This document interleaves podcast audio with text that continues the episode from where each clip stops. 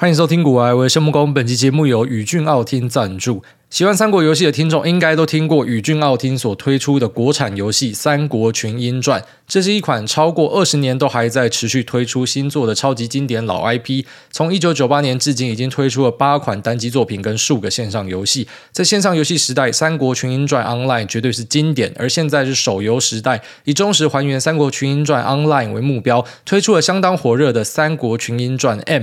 一机在手，三国就有《三国群英传 M》，保留了原作的美术风格、职业系统、打宝吃王、武魂和国战等核心玩法。在今年度更是开放了跨服国战，甚至准备了百万奖金来举办军团争霸赛。游戏的自由度非常高，摆摊系统让玩家可以在游戏中进行真正交易。这次的大改版《三国群英传 M》更登陆 Steam、手机、PC 多平台同步畅玩。现在加入新伺服器，累积登录天数就可以免费领取橘宠、橘化身。不论是老玩家、新玩家，在这个时间加入绝对是好选择。最后还是要讲一下，宇峻奥汀算少数台湾人坚持自制研发游戏的公司，《三国群英传》与《幻想三国志》都是超过二十年的经典 IP，他们到现在仍努力不懈地推出新游戏、新内容给玩家。这么用心认真的台湾研发公司出品的游戏，值得你一玩。那像我自己是八十一年次的，跟我差不多年纪的朋友，我们从小都是玩他们家游戏长大的啦。那同时呢，在古埃粉砖的留言处，他们会有一个留言抽虚宝的活动，我在这边提供给所有需要的朋友们，可以参考一下我们的资讯，然后跟我们的脸书贴文。好，那回到台湾第一件事情就是疯狂的暴饮暴食，昨天先去把串烧吃到饱。那今天呢，去点了林口在地的一个猪脚便当，把肉全部的话直接加到最满那一种。那吃下来就觉得非常的疗愈，但是可以想见的就是，可能下个礼拜量体重的时候，就会把我之前吃生蚝瘦下来的那些体重给全部还回去。那有听众热心来信讲说，搞不好你那个是把水分排掉，也不是啊，那个是吃下去之后呢，变成好像有一点那种过敏的感觉，所以你就很快的身体就会把这个东西给排出去，然后变成你所有的营养跟养分都没有吃到，因为那个太快了，就是你一吃进去之后，马上身体就有反应。我以前都不知道是因为生蚝害的，然后是呃在两个礼拜前开始归纳之后呢，然后发现说靠北原来是生蚝，但是我就故意跑去吃嘛，想说这样可以瘦，那真的就是瘦了，瘦了大概六七公斤以上，但是我觉得我回来台湾应该两。礼拜内可以直接把这个进度给赶回来，应该是这样的一个状况。反正体重对我来说是浮云啦。你吃下去的东西如果不会变胖的话，跟浪费是没有什么两样的。不是说什么你要吃到变超胖，然后什么他妈的干腰围都是游泳圈，骑摩托车载人的时候后座可以直接抓你的腰围之类的，不是这样啊。就是说，呃，吃下去是要有所回馈的哦。所以可能吃下去之后呢，像我自己就蛮喜欢马上跑去推一下，拉个几把。就你会知道说那个蛋白质正在你的身上流动，它正在流进去你的二头三头里面，这才有意义嘛。然后不然就吃下去，你至少要开始变垮一点，不用变超胖，可是就是要有看到它增长哦。这个是我很在意的一个东西。好，那反正总之就台湾真的是一个美食之岛啦。这个是我每次在国外的时候，我心中心心念念的东西，就说在台湾你可以吃到各国的前标料理，前标以上应该都没有问题。因为我觉得台湾是一个高度竞争的地方，所以大家可能吃到什么好吃的，就想把它引回来台湾，然后就变成在台湾像什么日式料理，干，现在每个人都搞得很像他自己是日本老板，那个店面装潢弄得一模一样，然后进去，哎，对吧？谁？哎，对吧？谁？就日本料理有一个特色就是。他可以对他的顾客大小声哦，每个人进去的时候，他就哎呀呀，所以就说他不是只是把料理学进来，他把人家的文化跟态度都带进来哦。像一些拉面店，他可能那个拉面的煮法还没有学到日本真正的水准，但是他那个态度先学起来了，反正就干他超昂虾、超秋条的。但我自己本身是对这种很秋条的老板没有什么反感啊，我只要他东西好吃，这个最重要。就老板那边很秋，那边嘴臭什么的，我觉得没差。但有些喜欢吃服务的，就会觉得不爽。那我意思就是说，呃，他们除了把料理 copy 进来，他们连那种态度。生活的方式什么小的，全部都 copy 进来。我觉得就是因为这样子啊，就是你学到很到位，所以呢，你才可以去完美的复制出，诶，各国料理可能该有的样子是怎么样。那这个其实在国外是比较罕见的，就是说，呃，国外的料理呢，他们蛮多会去符合当地人的口味。当然，我们这边的一些外国料理一定也会这样做嘛。只是我觉得它已经算是还原度非常高。那就是说你在国外要吃到的日本寿司呢，它绝对不是你在台湾或者说其他地方可能接近亚洲国家看到的寿司，它比较像是它已经是符合当地口味做出来，所以他们会吃比较多那种寿司卷，而不是上面放一片生鱼的那种尼基里就是它的那个整个做法跟口味都会差很多。那即便像是有些地方中国人很多，可是在地的一些中国料理，我觉得吃起来也是有差距，就是可能加一堆盐巴，都是那种死咸的。欧洲人他妈的我不知道是怎样子，可能是盐巴放越多，呈现的是财富越高还是啥小的？干嘛那个盐巴都跟不用钱一样，那边狂撒，所以整个吃下来是很不习惯啊。那每次回来台湾就觉得有一种那种解脱的感觉，这个我觉得我最想念台湾地方在这边啊。当然还有那一种呃一出来就闻到非常潮湿，然后开始全身很黏的感觉，平常觉得很烦的。那久了之后就会觉得很厌倦这样子的感觉。可是如果你太久没有体验这样子的感觉，像我一下飞机马上闻到那种潮湿的味道，我眼睛他妈不用张开我就知道我到家就那个味道跟感觉整个是还蛮不错。我就连他妈搭飞机回来，因为这次出去我真的觉得去太久。那呃在飞机上往下看哦，就是看到那种什么一堆铁皮屋啊，平常我们觉得看它好丑，然后我突然觉得妈这个太漂亮了吧，这铁皮屋太可爱了吧。然后看到呃一堆绿绿的山啊田啊，怎么整个心情都很好。那反正回到台湾就马上开始自己的工作，然后觉得这就是我要的感觉嘛。然后那一种妈的，就算是累了半死，可是坐在电脑前面那边敲单，就整个非常的疗愈，因为在。呃，海外的时候是没有办法做这样的事情，所以就直接在昨天，然后跟今天呢，对面敲敲敲敲，按按按按，然后做很多的调整，然后觉得非常的疗愈，这就是我要的生活嘛。虽然可能之前会想说啊，要早一点退休什么，可是我后来发现，其实我好像是一个不太能退休的人。就讲退休，其实只是呃，我不再需要去仰赖某一个特定的收入，然后我可以随时想干嘛就干嘛。我觉得。对我这种人来讲，或者可能有些跟我一样的人，我们想象中的退休就是有自己自主的时间，就这样而已。可是不是说什么要耍废，因为其实我们的生活形态不太可以接受耍废。因为今天假设跑去耍废的话，反而会开始怀疑自己的价值，然后会开始认为说自己是不是一个废物，然后甚至我觉得脑神经会快速的退化。因为我们平常就是一直在想东西，然后一直在呃，可能在股票市场里面做一些操作什么的。虽然没有真的到超密集，人家当冲那边敲，我们不做当冲，可是就是呃，还是很习惯于说要想东西，然后有东东西可以做。然后可是当今天被强制呃放空了两三个月之后呢，我觉得那个是整个心情跟脑袋都会受到影响，就觉得自己好像退化了。然后现在回来就是赶快去把那个进度拉回来的感觉，非常的好。那最近市场上面最火红的还是 AI 相关的类股啊。那其实有注意到说，除了 AI 相关的类股，那其他的股票零组件呃变化事实上是不大哦。就是说，虽然大盘的表现也因此被带起来，但他们没有太多的变化。那这时候你可能会听到一些人跟你讲说，诶，这个是不是代表就是少部分的股票在撑指数而已？所以其实不应该是这样子。叭叭叭叭，其实这个说法是有很大的问题啊啊，因为。所谓的撑指数，当然会有这样的说法，可能是有些是老司机，要有些可能就是搞不清的状况。为什么说有些老司机呢？因为他们可能是有在做量化的啊，然后做大量的可能台指期、台指选，所以他就会知道说市场上真的有黑手的存在。就大家今天可能要故意把指数锁在某个位置去结算，他就会借由去啊敲动那些超大型的权值股，然后来达控指数的目的。那其实，在他们自己的圈子内，我相信也很常互相检举来检举去，就是说对方什么操控指数啊，那个谁在操控指数啊什么，但其实这种东西抓不到啊。呃，我想要卖手上股票不行吗？什么的，那个其实是很难去做举证的，所以确实就是会有这些呃拉部分的个股去撑指数，或是说诶踢部分的个股，然后去把指数带下去的做法。但实际上，假设你是以族群的角度来看，就是说，诶，像 AI 的这些类股，或者像美国的一个说法，就是说，诶，少部分的科技巨头正在撑住指数，所以这个指数是假的什么的，这其实有很大的问题。这其实代表新一个时代的泰弱流强。什么意思呢？就如果说你是懂一点指数的观念，就会知道说，指数里面的组成就是大家的市值去排列嘛。然后每次修正完之后，就是每次啊、可能发生股灾或是大跌之后呢，大家的市值都会被往下修。可是总是会有哦，总是会有一个族群或者说某个代表性的公司率先反弹，然后它市值就会拉高。所以在那样的状况之下呢，它的指数占比就会变高，所以看起来好像就是说，哎，某几个公司或是某几个族群，它正在撑住指数，然后大家就会有一个联想是，哦，好像故意拉这几个去撑住指数，其实指数不应该在这个位置，没有这个观念，其实有很大的问题。就如果是我们前面讲那种量化的剧本。那可以认同它是 OK 的，好，确实是有这样的事情。可如果是整个市场的变化，那其实不是这样子，就只是新的族群产生的。哦，就像是可能漂亮五十下去的时候，这个指数也是崩掉嘛。那漂亮五十不是每个都死掉，有很多活到现在，然后变成不错的公司。那请问那些人算是什么撑盘吗？他妈他撑了几十年吗？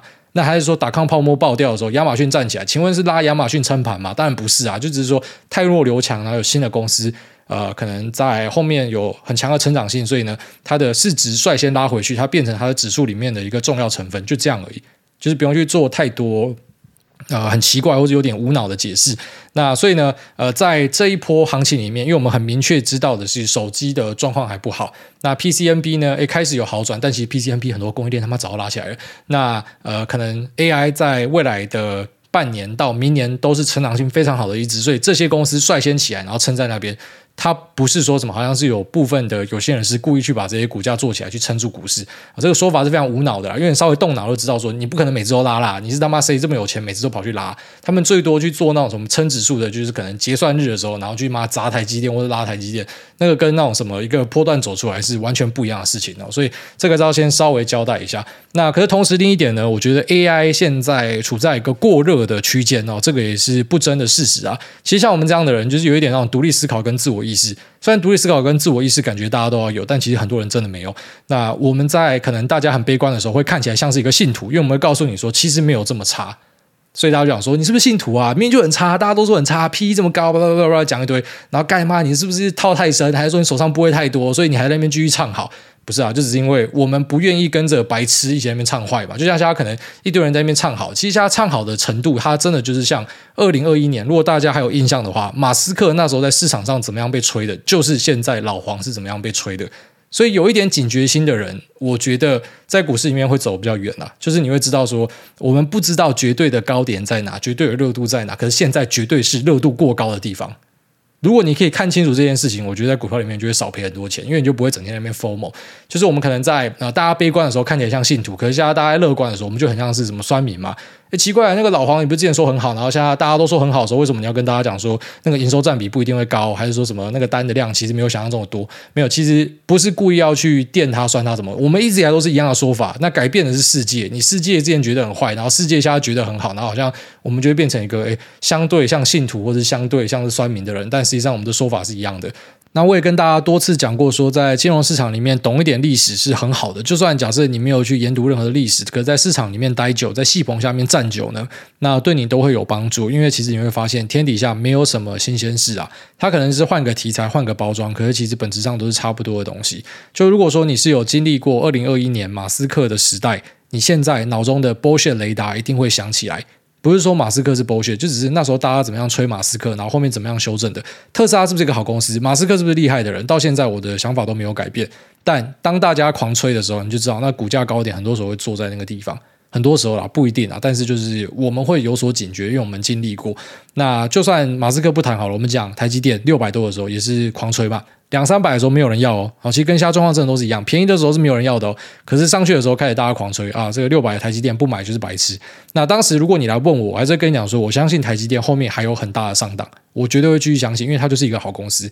可是我一定不会跟你讲说这个地方不买你就是傻屌，因为我们就是看过太多这样的东西了。那再往前一点，不知道大家还记不记得 Cathie Wood ARK Invest？那时候，如果说你没有去买他的 ETF，你可能就是个傻屌。大家都说我们不要努力了，要让干妈帮我们做事情。那最后面发生的事情怎么样？大家应该都知道了。好，所以不是要去暗示说老黄现在在热度很高的时候，后面就一定会怎么样。但是你应该要有所警觉，好，至少能够做的就是不要整天跑去疯魔乱追东西嘛。最近开始就看到一些很屌的东西，像是一些网络媒体竟然发起投票，说什么老黄是不是新一任的台湾之光？你你看到这种东西，如果你不怕的话，我觉得干你一定是没有受过伤的人。就是干这到底是杀小，到底为什么要去投人家？是不是台湾之光？你们到底在冲三小？对，他是跟台湾有渊源哈，他小时候在台湾怎么小的？可是他最后面会有这样的成就，是台湾造成的吗？你懂我意思吗？就当然你说台湾的一些背景跟刻苦耐劳的基因对他有影响，OK。可是这真的不要跑去乱蹭啊，真的不要这样做啦。就是可能你今天看到一个南非人跑去说马斯克是南非基因带过去的，你一定会觉得也很好笑。就你带在公三小，其实他最后面那个成就的决定，应该还是在美国的这个土壤上，然后以及他个人的特质，那个占比是最大的。不是说什么不能蹭，就只是你看到这样的东西看久，你真的觉得有点恶心反胃的那种味道跑出来了。然后不然就是可能开始在讲一些，呃，我就开始注意到一些网络媒体，然后跟一些在社群上的分享，就贴说什么老黄这次在 Computex 上面讲的东西很有料。不是要说老黄没人看，就是因为现在我们觉得听起来像酸民嘛。可是其实没有，我要说的是他在 GTC 上，我们之前都会一直跟大家分享 GTC 的内容，然后它的连接什么的，他一直以来都讲那样子的东西啊。可是为什么现在大家突然觉得他很有料，然后觉得明天要把老黄干进去，然后看大家都在分享这股票的走势图，你真的是有点警觉心。你有遇过事情的人，你就知道现在是不对劲的。好，所以。我现在这样讲完之后，你知道还是要承担一些风险哦。就是说我这样讲完，然后假设它股价再继续往上喷，一定就有人讲说，哈哈，你看这个家伙减码在前面或什么的，就他也不会记得说你过去在可能大家很看坏他的时候，你怎么样讲不在意，反正就是在大家看来就是现在你没有 all in 干进去的，你就是一个 fucking loser，因为你没有勇气，你被洗掉了或什么。其实不是这样，就是呃你要去知道自己在干嘛啦。像我们就知道自己在干嘛，所以诶这个地方我们觉得不太对，那个味道怪怪，我们就减码。那不是要去追求一个肯定，不是说什么他最后面看到回档个二三十然后就要出来跟他收割说，你看吧，I told you so，我绝对不会出来跟你讲说什么 I told you so，我早要跟你讲这样的东西。但是呢，你要知道说，就是我们有做好那样子的准备了。那如果继续喷，没在手上还是有东西，只是就是不要再可能你已经感觉到市场怪怪的，然后去做出一些完全不符合当下市况你该做的事情。而这样的东西其实是需要一些经验，就是你真的是多看几个之后，你多看啊、呃、几家公司几个创办人被吹到天上，然后后面发生的事情之后呢，你应该就会有所警惕啊。就算这家公司的 EPS 可以继续往上爬，可是那个 P ratio 啊估值这种东西还是要稍微去小心一下。那估值这种东西呢？哦，说到这边，可能大家会觉得说，我是要去吐老黄的估值，其实不是这样子。像大家很多人在讲说什么，它的 P ratio 什么一百多两百的，那个很多都是乱算的，就是他就只是拿过去的四季，然后去推它 P ratio。你只要还在拿过去四季推的，这一看就韭菜，因为你不可能这样算，你一定是要拿未来的来算，未来都不一定算得准，没错。只是你拿过去的，就是很明显，你直接就是错了。然后你拿未来的，你算错什么，那是次要的，因为至少你还知道说是要算未来的东西来回推，所以呢。然后在这样的状况之下，我们现在要看的是未来，而且很高几率是这样子，你会注意到老黄的 PE 反而是越来越低，因为它的 EPS 是会上去的。所以现在看到的这个 PE ratio 的高点，那很多人拿过去四季算的，你最后面反而很意外发现说，呃，它那个 PE ratio 在啊，举例说，我们现在进入到第三季、第四季，然后明年第一季之后，你会发现它那个 PR，假设股价停在原点，那个 PR 是越来越低的，因为获利越开出来。那所以你看，在我们这个短短的分享里面，前面你会想说，干这个家伙是老黄的酸民，他现在转为酸民的，因为他开始讲说，干你们那边乱吹什么的。可是，在这个后面的 P ratio 的分享啊，他又变信徒了，因为他现在讲说，那些人讲 P 过高的都是不知道自己在干嘛的，那 P 会下修。但其实改变的是世界，不是我们自己啊。好，所以这边开头先稍微跟大家分享一下，就是真的不要当一个 FOMO 仔，因为 FOMO 仔会受伤。我真的没有看过 FOMO 仔赚钱，我从过去两年讲到现在，我真的没有看过 FOMO 仔赚钱。那。我不知道，就稍微警惕一下大家，就是你可能呃往回看，阴见不远呐，啊，特斯拉、马斯克、台积电、Cathy Wood，阴见不远呐，哦，他们之中的很多都是好东西，没错，只是。那个股价就不是这样运作的啊！它真的不是说什么大家非常有共识，觉得很好，它就说一路往上走。它真的不是这样运作的。好，那我稍微来讲一下老黄在 Computex 上面所试出的一个新东西，叫做 MGX 啊。那它的伺服器有三个大的架构啦，一个是 DGX，一个是 HGX，然后一个是 MGX。那 DGX 呢，就是我们上一集跟大家聊到，呃，从纬创这边给他，然后他拿去卖，这个就是 DGX，就是原厂啊。那 HGX 呢，就是可能透过 SMCI 出货的这个方式呢，就是把它称为是 HGX。那现在有一个新的 MGX，那这 MGX 呢，就是说老黄去指定它的整个架构，然后跟配置，那最后面呢再发给代工厂去做组装推出来。所以听起来像是老黄在这边帮大家省下更多的设计跟时间，可是同时呢，我闻到怪怪的味道，是我觉得老黄想要把每笔钱都赚走。但他真的很会赚钱，他真的超厉害的。不然说，像上一集跟大家提到的，他非常赚钱，可是他还是去压爆台积电的价格，就希望可以把这个价格吓杀。那最近他在一些访问里面不是也提到嘛，就是什么 Intel 可能也可以帮他做啊，或什么的。那这边稍微讲一下我自己的看法，因为 Intel 自己的啊 GPU 呢，目前就是在台积电这边做的哦，所以他应该不是要把 GPU 丢给 Intel，他应该就是之后有一些 CPU 的东西会丢给 Intel。那为什么会在这个节骨眼说这样的话呢？他可能没有任何的想法，但他也可能是有盘算的。那这个盘算呢，我觉得就是要再进一步的去压台积电的价格 哦。所以呢，他就提出来说：“哎，我可能有一个 second source，我可能可以给三星做啊，我可能可以给 Intel 做啊，或者说在另外一个报道里面提到的，这个生产不一定要在台湾，可是不可以失去中国的市场。”我觉得那个道理都是一样的哦。这个老板的说话呢是要去揣摩一下的，他应该是有他的呃布局在背后。那这个 MGX 呢推出之后，在市场上引起一些波澜哦。包含说像是可能广达，因为它旗下云达嘛，那华擎华擎旗下公司有接到，那其他的大型的 ODM OEM 业者呢，蛮多都因为这个 MGX 有受惠，所以股价在短期内都有表现。那从上一集我跟大家聊到，认为说 AI 的走势之后开始分歧，我觉得这边也是一个分歧的点，因为这个 MGX 听起来是大家都接到单的，但实际上它是加速的把大家拉进去 iPhone 的供应链链股的一个生态。那老听众应该要知道，说我很常称 Tim Cook 为供应链管理大师，他是一个链股专家，他就像是这个链股者，就是说把一堆这种呃厉害的毒虫，然后全部丢进去一个坛子里面，然后最后面打赢的就是这个呃链股之王嘛，哦呃最强的虫王。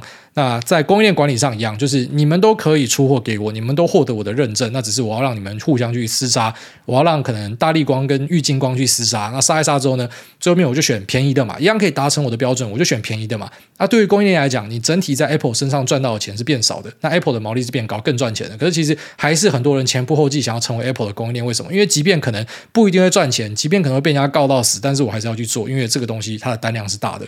那老黄说 AI 是一个 iPhone moment。它可能还没有真的变成下一个 iPhone，因为 iPhone 毕竟是一个消费电子，我们还没有看到有哪一个消费电子，虽然说像是 Amazon 的 Alexa，哦那可能内建的，就像说 OpenAI 还是哪一家的 AI，那变成一个智慧的管理装置哦，真正的智慧管理装置。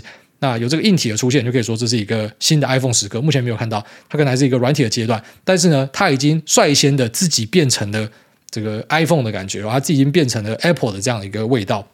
就类似说，我们刚才前面不是刚好聊到说，呃，这些去模仿日式料理的，有时候他的餐点还没有到位哦，但是他的态度先学起来了，他先先学会大小声的，他先学会每个人进来就哎塞哇塞哎哇塞，那个声音先学起来了，啊，那可能在脾气这边也先学起来了，那装潢也学起来，但是可能料理还没有到位，现在就有点类似，我觉得他在供应链管理上面已经优先的先把它学起来了。这个 MGX 呢，呃，夸张一点讲哦。那未来 ODM 的角色，他从减料这一边可能开始被弱化掉，他只需要把老黄煮出来的东西，然后放进去一个机子里面嘛，这样就结束了吗？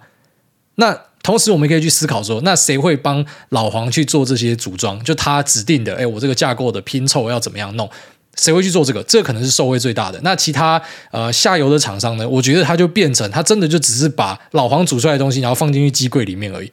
所以。他这样子要怎么赚钱？然后同时又一堆人可以做一样的事情，你干你要怎么赚钱？那个钱全部都被老黄赚走了。那可能老黄旗下他养的这个，然后专门去帮他去把这个架构给拼出来的，可能也会跟着赚钱。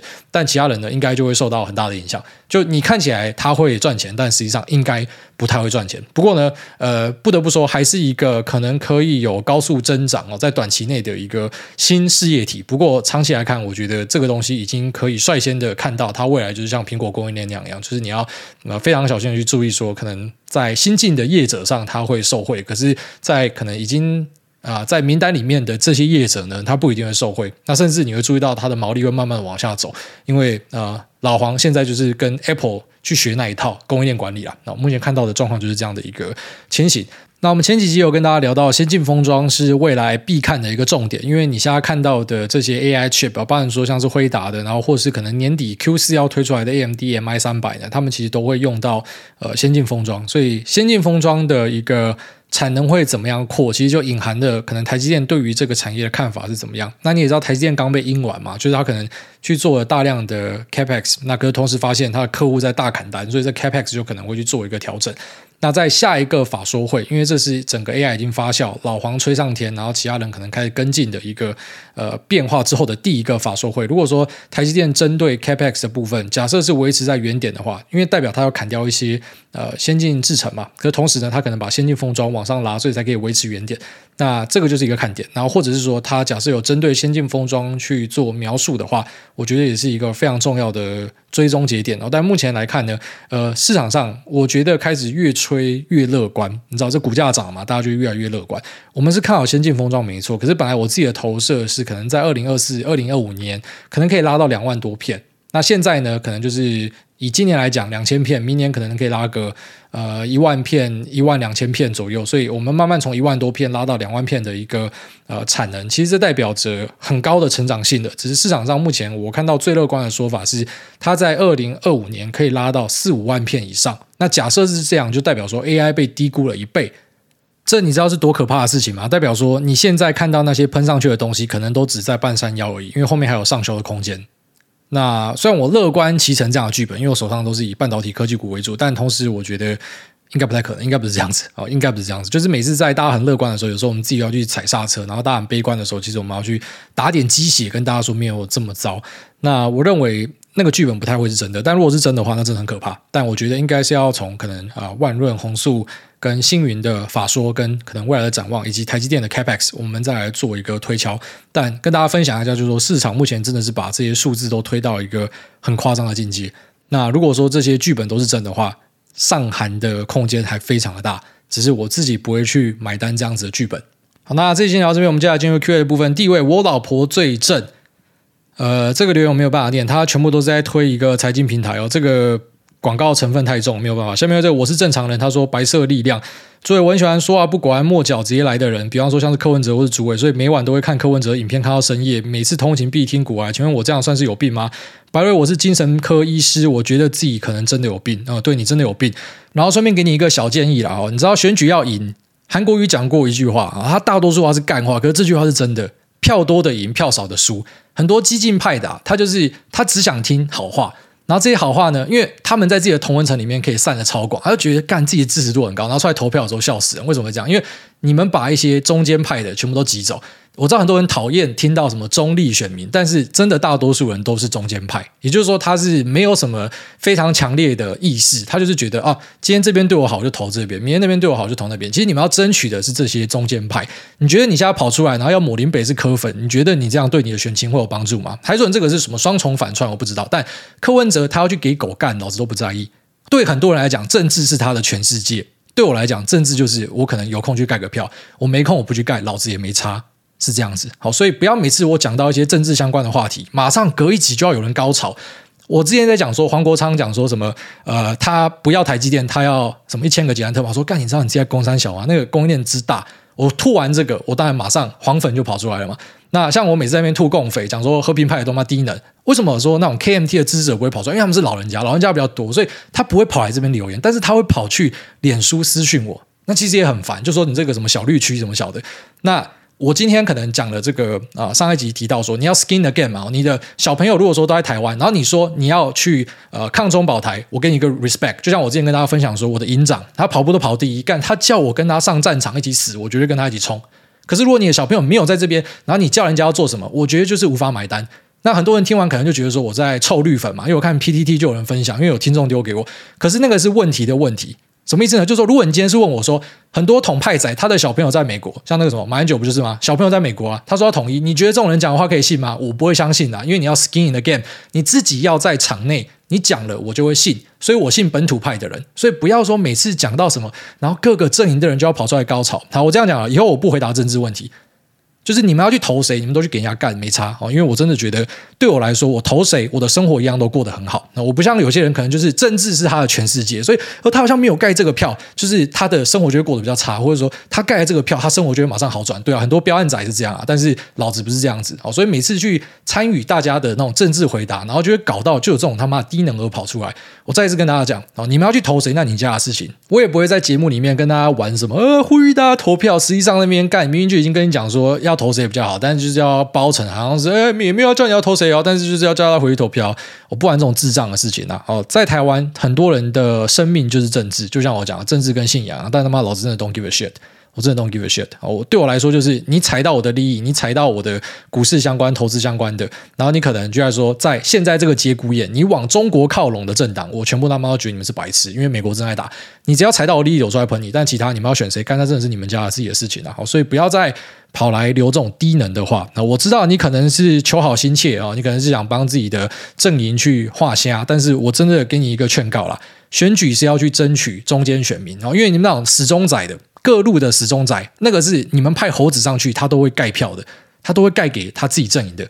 你要争取的不是这些人，所以你一直用很尖锐的态度去面对那一种，老实讲，盖谁都没差的。那。你就是他妈的自取其辱啊！所以是这样了。我下面有这个 Zebra 卡到鸡，他说谢孟恭的金虫和秋口一样大。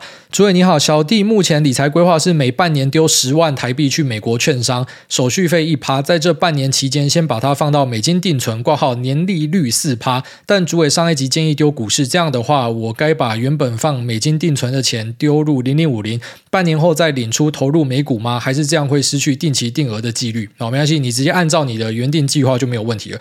只要有计划都没问题。那如果你是按照你现在讲的这个，就丢零零五零。那如果说在半年内零零五零崩烂，那这时候你不就是被迫要呃砍在低点，然后换去美股嘛？所以不一定会有比较好的结果。但是没有人知道结果一定会怎么样，所以你只要是有纪律的规划，我觉得都没有什么太大的问题。下面有这个 Sabrina，他说 Romantic Story，想请问艾大会愿意分享和 Lisa 认识、相遇、相恋到求婚的过程吗？以及如何认定他是真爱，愿意一起携手缘定终身？待未来诺亚成年后，相信回听的时候一定会格外感动。感谢艾大的分享。然后这个 Sabrina 一看就是新的听众啊。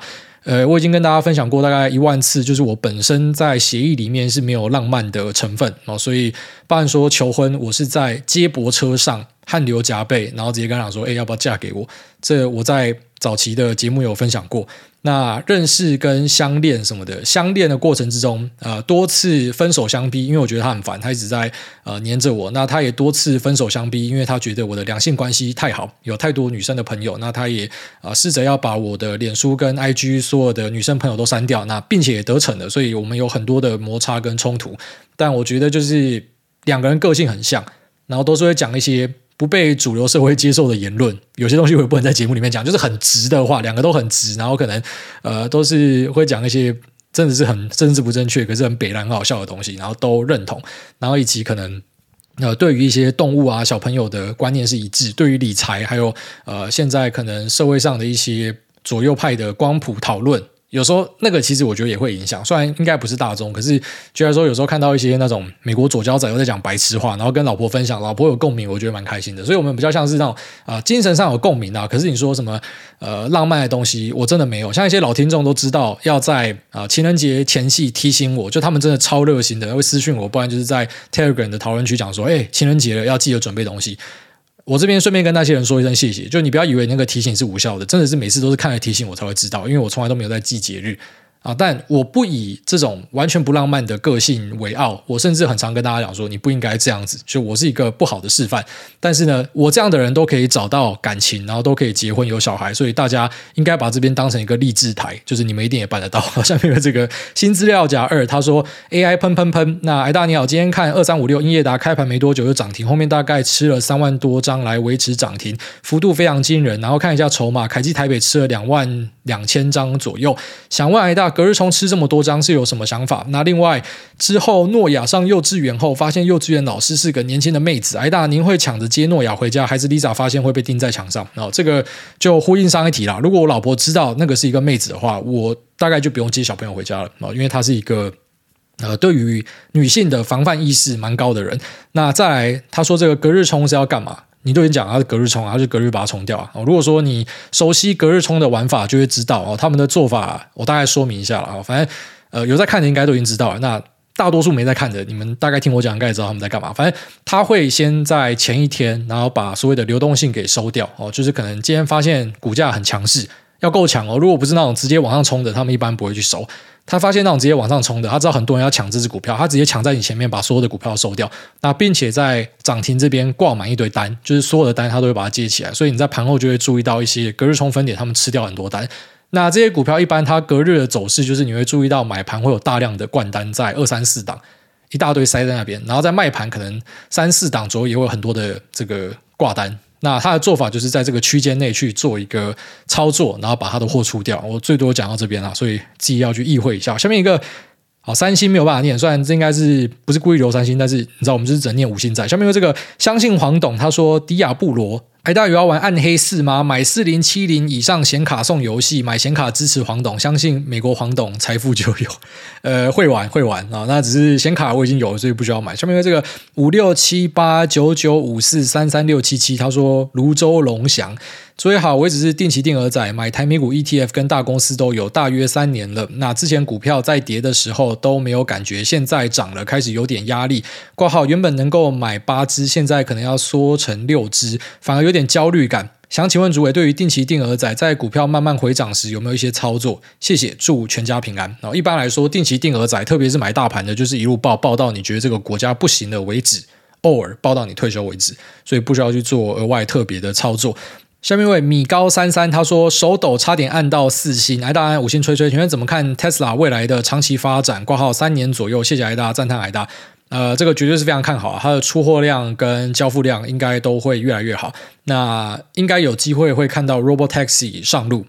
但是它不是全面性的上路，应该是在一些特定的区域，因为现在这个已经发生中啊，就是特定区域的自驾车会优先出来，可能是某些城市的市区，那可能就可以去验证一下它的 Robotaxi 可以带来多少的一个呃营收跟获利相关的贡献，然后再来就是它的储能业务也是一个非常值得看待的东西。整家公司我觉得都是在一个非常好的轨道上面，那我也很期待 Optimus 哦，差不多就是三年后会出来。就是按照我们目前去追踪到的一些呃投片规划，特斯拉的投片规划，那应该呃可以期待在二零二五年会看到它的机器人哦。所以整体来看，我觉得都是很看好了。下面这个轩 u 八八九九他说：“哎大好，秋口已念我吗？”嗨，大家，我好喜欢霸道总裁，但对方开始态度矫正我时，心中的女权魂就会瞬间苏醒，忘记做好向上管理。这样的我是心口不一仔，亦或已经跟岳母一样走入死局了吗？谢谢您，祝梦工 Lisa Noah 岳母一家平安健康，吃饱饱睡好，啾咪。然后后面是底线 Stand Up Comedian 挂号的 Hottest 岳母 IG 好看。OK 啊，所以他前面的意思是说，他喜欢 Alpha 男，然后他会去挑这种霸道总裁个性的。那可是被矫正的时候呢，他又会想要去反矫正别人，所以代表其实你并不是真正的喜欢那种很强势的人，你只是喜欢角色扮演而已。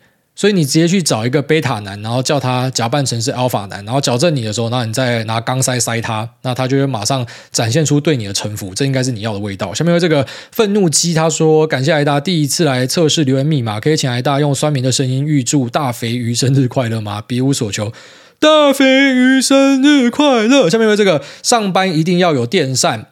参灵人生，那想请问癌大有没有什么人生中的迷惘？近期快二十八岁，我听同年龄的朋友说想辞去现有的工作，到美国去念语言学校。自己本身是大学毕业后就开始进入职场，到现在也是想提升自己这方面的语言能力，但却迟迟没有动作。原因是放不下台湾的工作跟家人，那且可能在近两年即将论及婚嫁，常常听癌大说不要去后悔当初怎么样等等的，但自己遇到真的好迷惘。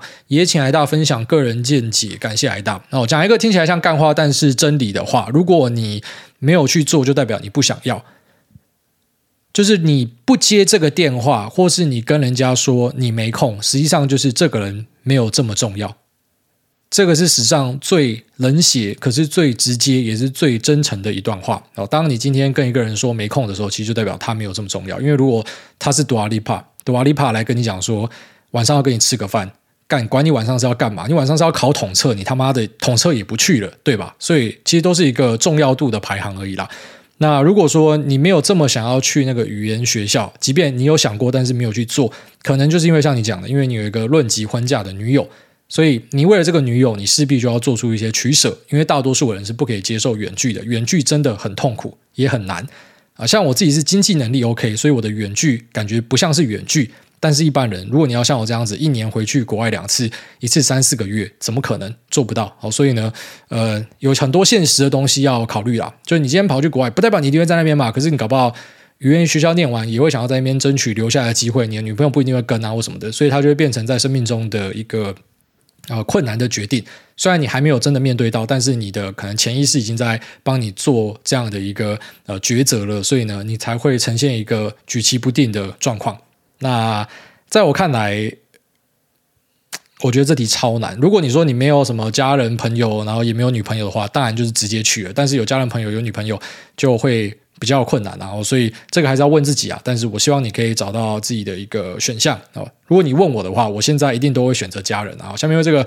呃，屏东南方姑娘她说：“帅哥癌大，来看看我。第一次看到你的 podcast，觉得应该是很无聊又无趣、难以听下去的财经 podcast。那自从在 YT 上看 YouTuber 推荐，才从三一七开始听，一听之后就欲罢不能，每集必追，内容实在太有趣。癌大产出的内容还有回复粉丝的留言，真实样子实在是太太太帅了。谢谢这个屏东南方姑娘。” YouTuber 是谁？是啾啾鞋吗？我、真的非常感谢啾啾鞋多次的推荐我了，还有九妹也是啊，也是有跟他的受众推荐我，都非常感谢这些流量霸权啊。下面这个 YC 啊 Y U C D 一九九五，他说：“古埃我在这儿。”股癌大大你好，第四次留言，希望可以被念到。从二零二零年听您的节目，从气氛仔变成定期定额的小资女，虽然入场时机不好，但还是带着乐观的心态慢慢累积。想请您帮我跟我的高中好友及你的忠实听众 low low 黄说声五一三生日快乐，希望不要到年底还在祝他生日快乐。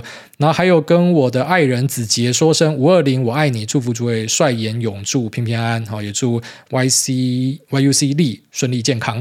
那他说这个时机不好的东西，在这个指数投资的圈子有一句话了啊，最好的投资时刻就是十年前以及现在。啊，就是在任何的时刻，你回头看十年前，你可能都很希望你那时候就开始去做指数投资，但是你没有办法回到十年前嘛，所以就现在让十年后的你回头看，就发现说还有那时候我开始啊，但这个是这个指数派的信仰说法了。那实际上我觉得还是要看，就像说你是在中国还是在哪些神奇的地方去丢指数，可能就会有不一样的结果。但大多数的状况之下，指数它隐含的就是你会赢过大多数人啊，就这样啊，只是不是每个市场都一定会赢。是这样的一个状况。下面这个 King 詹他说：“龟山下置酒来了，苗栗置酒安安，置酒相见，破镜重圆。我是一个菜到不行的鸡，只有零零九二四跟零零八八五定期定额。那另外每个月拨十趴用不到的钱，选了一个喜欢的股票，看线做短中线，想要学习感受市场的波动。请问我每个月都还能额外支出一万五左右，不会影响到生活的金额。对于龟山置酒，你能够给什么样的建议吗？”那快要步入人生的下个阶段了，我年收一百，女友一百二，心里不会觉得输他或怎样，但我可能需要什么钥匙或者老师引导我前进一下。嗯，好，这样说好了，可能每个人的偏好不一样。我知道很多男生无法接受女生的收入比自己高，他会觉得没有面子，然后甚至有时候会那种呃更小灯 shuki，就是他啊赚输人家，然后他就要在家里展现他的霸权或什么的。其实这是一个不好的心态。像我自己，我就是很喜欢那种女生比我强，就女生比我强势、比我猛，然后我可以呃在外面跟人家应对的时候，我讲说我不能决定，我老婆做决定。所以几乎现在大家问我什么东西，我都说我老婆做决定。那我还蛮享受这样的过程，甚至假设呃要我去当一个跳蛋，就是在家里不是生产，然后给人家养当一个狼狗的话，我也很希望。如果可以的话，我奶子够大，我也想开 OnlyFans。但是很多事情是事与愿违。那我要分享的就是说，世上不是每个人都会有那种情节，就是自己一定要比女生所谓的优越哦，客观上钱要比她多，要比她壮或什么的。我是相反，我喜欢比我高的，比我壮的，然后什么比我有钱的，我觉得这都没有关系。所以。我为什么要跟你分享这个呢？我意思就想说，你不用引导，你也不用什么小啦，就是你输人家什么都是没有关系的。不要觉得说什么男生一定要赢过女生，没有这样的东西。就像可能上一集开头我跟大家聊说，不要去跟别人比较，那你更惨，你要跟家人比较，没有必要跟家人比较了。好，那下面有这个哭爸妈，他说：“诸位你好，那诸位我是马尔济斯，不过美股群都说我是发豆，请问是出了什么样的问题？那还有我打个数字，每次都有快二十个人按反应，群主是不是怪怪的？诸位是我的神啊，赶快回来救救阿特吧！”这个特斯拉休息完之后，应该是会有所表现啊，只是短期车用就是不在大家的范围内嘛。如果说你去注意一下其他车用类股，都会注意到车用现在就是没有人要看它的状况，整个市场都在看 AI 啦，所以可能要等后面。好，那下面这个金山 Kian 的小狼狗背叛仔不是念背狗，是背骨骨癌的骨。哦，所以不是不够呸啊，是不够呸啊，是不是？好，前任 Kian 要求交往时不公开，说是怕分手麻烦。住我的租屋处时一毛不拔，小到三十元的停车费都舍不得出。在家唯一的家务就是吹完头发会捡起他的掉发。三餐都是我煮我收拾，把他宠上天。交往八个月拉黑删除我九次。那每次都是我苦苦哀求挽回，最后是因为我收了他出游的车票七百五十块分手，说我爱计较不舍得，但前后花了我几十万，连荣辱的钱都要我出。他妈要求必须在新北买房才可以嫁女儿，碍于我目前没有能力也等不了，所以就逼他把孩子打掉。没想到分手之后无缝找回前男友，且大方公开，我不甘愿。如果我报复毁了他的工作，算恐怖情人吗？哦，算算恐怖情人哦，就算人家在交往的过程之中让你有各种委屈，呃，可是呢，你去破坏人家的人生，去伤害人家的身体发肤，那你就是恐怖情人，千万不要去做这样的事情。我祝你早日走出来啦。那其实，在感情里面，呃，当你有各式各样的抱怨的时候，往往对方如果他也去找另外一个人咨询，他一定也可以讲出各式各样对你的抱怨。所以在感情上面呢，我觉得很讲究一点，就是你不要委屈啦。如果说发现不对，就赶快去结束掉。因为最后面，假设你们真的都去找一个所谓治疗师去聊，那你就会发现对方一定也有他的呃原因，为什么他会这样做？因为感情是很亲密两个人的互动，所以你可能觉得说他在占你便宜，可是他同时可能也觉得你在占他便宜，居然说什么你怎么让他怀孕了还是什么小的啊？他妈妈要求那是他妈妈的要求嘛，那他家的事嘛。但是呢，他自己本身他就是呃帮你怀孕了，然后可能最后面又因为呃他妈妈的状况。他没有办法控制，所以呃，他必须要把这个小孩给处理掉。那处理掉之后呢，啊，你又要跟他要这个七百五十块的车票，所以他就动不了。有可能是这样啊，我们不清楚，感情很难去做论断。但是我给你的建议是，不要再纠结过去，放下自己往前走啊。下面因为这个。D H I U F V T 五六，他说真奶去冰无糖，两个问题问挨大，谢谢挨大解惑。一，之前其实我听过挨大分享，以前平时在家就会一直跟自己的妈妈讲话，练就好口才。我长大之后觉得自己好像跟爸妈变得没话聊，想知道挨大都跟妈妈讲什么？如果父母没有什么反应，挨大会自顾自讲自己的吗？二，请问挨大关于活在当下的生活态度跟长期投资的投资观念，挨大觉得有冲突吗？不知道哪边没有想清楚，总觉得如果一笔钱拿去做长期投资，就无法在当下把钱变成喜欢的形状？问号是不是就没有实践活在当下？好，那第一个问题，呃，我跟大家分享说，我小时候跟我妈讲话是，我会。讲一堆故事，就是我可能背诵起来的故事，甚至是我自己编的故事给我妈听。那我妈是被迫的听我讲故事，是这样子。那长大之后呢，我觉得我跟我爸妈讲话，他们其实是不太想要听我讲话。我自己的感觉是这样，当然我没有跟我爸妈去面对面的 confront 这一件事情，因为我跟我爸妈感情没有像可能我跟我岳母那样，我们是好朋友，我们什么都会讲。可是我跟我爸妈，他就是很典型的爸妈，你知道，就亚洲的爸妈，他有点权威性，所以有些东西我们不会想要跟他讲，是这样的一个状况。那呃，我以前跟我妈聊一些股票的时候，因为我妈自己会弄股票，所以她就很常会吐槽我。她基本上她只会讲不好的东西，就是我刚才讲说我赚钱，她就说那你之后就会把它赔回去。那我刚才讲说我发现一个新的招数，她说那这个招式之后可能就会没用。就是我妈比较偏向这种，她很少给我肯定，然后比较少给我肯定。但我讲这个不是需要心理治疗什么，我觉得就是每个人的爸妈的状况都不一样，所以我爸妈就是比较偏向他们会呃。希望你成功嘛？当然这是绝对，每个爸妈都是这样。可是他比较偏向用他的方式爱你，就是他会告诉你很多的坏消息。所以讲到后来，你也不太想跟他分享，因为分享好像只会被吐槽，是这样的一个感觉。所以我后面是比较少跟我爸妈讲话。应该说，我其实差不多高中、大学以后，跟我爸妈讲话的次数应该就是显著的下降了。然后再来就是说，活在当下跟长期投资的观念冲突，我觉得不冲突诶，除非是你的活在当下隐含的是你必须要花很多钱才会让你感觉活在当下，那它确实就会跟呃长期投资有冲突。就像说，你其实有很多东西想买的，但是你为了长期投资，所以你把这笔钱省下来，那确实就是有冲突。那在这样的状况之下呢，我觉得你就要去做一个取舍。那我可能会比较偏向活在当下，稍微多一点，就是想买的东西还是要买，只是尽可能的都要有一个 minimum。好像一般人最好就是收入一半存起来嘛，只是当然大多数人可能做不到。那就要说，你可能就是你现在可以存三成哦，那你就把它降到你存两成、一成就好了。然后挣的钱你拿去满足你现在的物欲，我觉得这是蛮重要的啦。因为如果是我自己物欲没有被满足的话，我也很难去存钱。重点就是我基本上是没有什么物欲。我虽然是每次想要一个东西，我都会想要直接攻顶，花很多钱。可是平常我根本不会说什么，哎，看到某个东西就想要去买它。好，所以呃，对我来说，存钱是很开心的事情。然后再来就是呃，长期投资它其实也隐含了未来可以活在当下。你没有那些储蓄，你未来怎么样活在当下？对吧？所以那个呃，它之间是有一个平衡的，它不是一个绝对的。那只是以我的想法是，我会认为应该先满足活在当下多一点，除非你活在当下是很夸张的物欲。因为我知道有些人是他买车之后他就要买更好的，那这样的状况之下，其实他一辈子都存不了钱。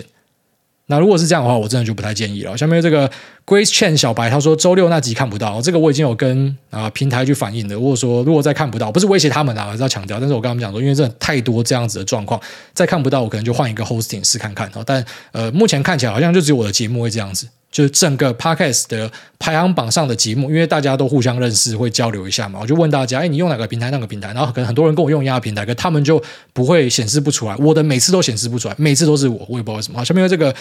暗夜禅心，他说：“恳请挨大指教，请问股癌大大，您有听过台积电这家公司？最近他们在增资，我想要买。小弟有听您的节目，有帮三岁女儿买六二零八存股。那目前五年车贷这个月缴清，想为自己规划第一次购买。想问挨大这档股票适合买？问号，祝好人一家平安哦，一切平安。不是啊，兄弟，多头回来了是不是啊？怎么开始这种问题出现了？绝对不要去问任何人一个股票可不可以买。”绝对不要，因为我没有看过任何一个，我真的没有看过任何一个身边在赚钱的需要问人家股票可不可以买，可不可以卖。我知道散户很爱问，但是我意思就是跟你讲说，我的同温层很多，包含说我自己，我们都在市场长期在赚钱的，我们不会问这个问题。所以当你会问这个问题，代表你自己根本就了解不深，你不知道你自己要买什么，所以就不要买。